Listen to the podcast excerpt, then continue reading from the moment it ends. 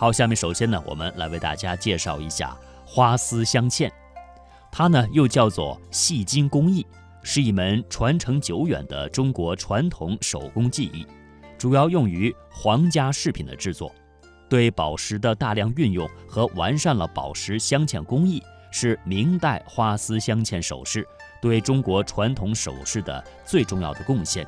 它改变了中华民族传统首饰。重纹饰、轻宝石的传统，那么花丝镶嵌它的工艺是起源于春秋战国的金银错工艺的，在明代达到了高超的艺术水平，尤其是以编织堆垒的技法来见长，而且还经常用点翠工艺取得金碧辉煌的效果。清代宝石资源逐渐枯竭，采用点翠和烧蓝来替代宝石的位置，而现在呢？花丝镶嵌工艺是只留存于北京、成都两地了，尤其是以北京的花丝镶嵌工艺最为齐全。北京花丝镶嵌集中代表了中国宫廷花丝镶嵌工艺的特色。二零零八年六月，花丝镶嵌制作技艺被列入国家级非物质文化遗产名录。请大家通过下面的音频一起了解一下花丝镶嵌的魅力。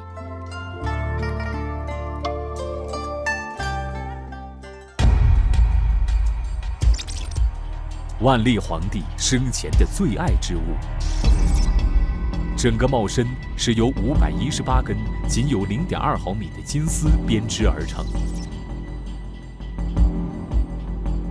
花纹空档均匀，疏密一致，无接头，无断丝，像轻纱般薄透。花丝镶嵌最成熟的朝代，就是从明代开始。花丝镶嵌又称细金工艺，是花丝与镶嵌两种独立工艺的结合。花丝工艺更是中国特有的传统工艺，技法繁多，在明清宫廷金银器中被广泛采用，是名副其实的宫廷绝技。这顶点翠六龙三凤冠，镶嵌有一百二十八块宝石，五千四百四十九颗珍珠，通体纯金打造，结合点翠工艺，是明朝孝庄皇后寿册、谒庙、朝会时的顶冠。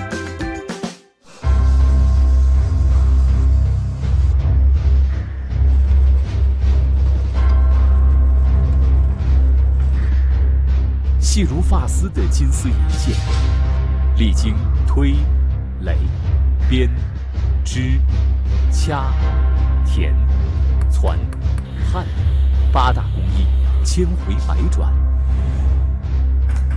今年已经七十一岁的程淑美，从事花丝镶嵌技艺制作已经将近五十年。作为国家级非物质文化遗产传承人之一，现在的她。更多的是传授这门手艺。最要命的就是焊接，特别是比较大的活，火候不到，焊药没化，就没焊住，药就素了，等于那药没化就睡着了，你再给它叫醒都叫不醒，那时候就麻烦了。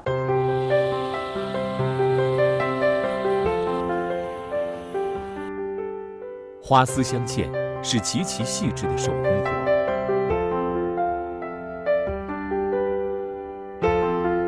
花丝之魂来源于人制作时倾注的心血。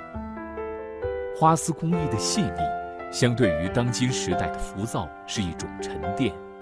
按我们的话来说，必须立志干一辈子。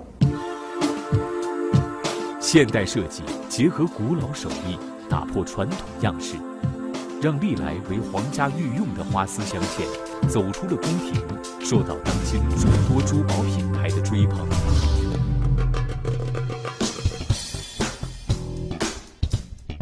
二零一五年，在被誉为珠宝界奥斯卡的巴塞尔珠宝展上，一组花丝镶嵌珠宝的作品震惊世界，尊贵而内敛，精致而独特，工艺之精巧令人啧舌。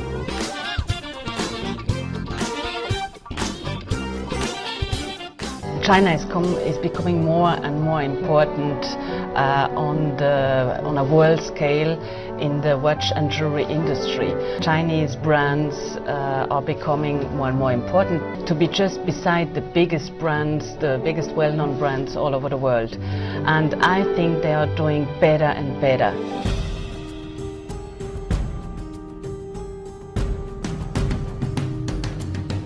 花丝工艺与翡翠财宝相结合，全新的设计理念与时尚元素， 为每一件花丝镶嵌的作品都赋予了新的生命力。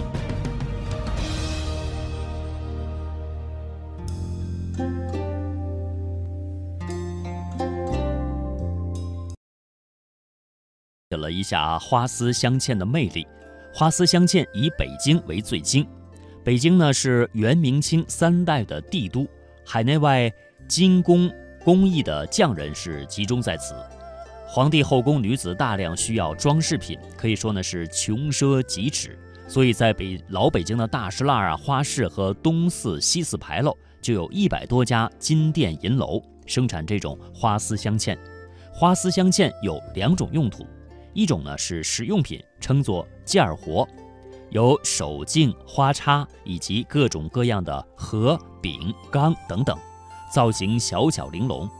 那同一种品种有不同的造型，它可以做成花朵、金鱼、鸳鸯、天鹅等形状。主体呢成为容器，外形再加以装饰或者是变形。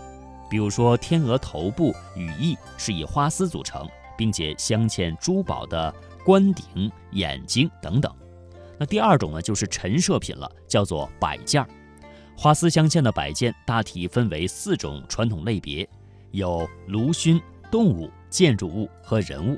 比如建筑类中的宝塔，通体用花丝编垒；塔顶用宝石做瓦；匾额用象牙；铃铛用铜镀金；基座用花丝包沐浴做砖，处处显示出了花丝工匠的精巧手艺。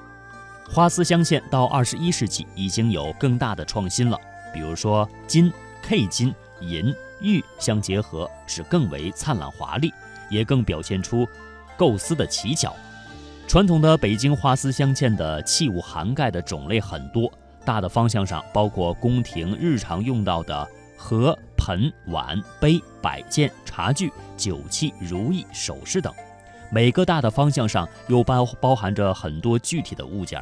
比如说，首饰中包括有帽饰、头饰、扁方、发簪、手镯、戒指、指甲套等等。题材受宫廷文化的影响，主要选取龙、凤、如意、寿桃等代表吉祥尊贵的造型。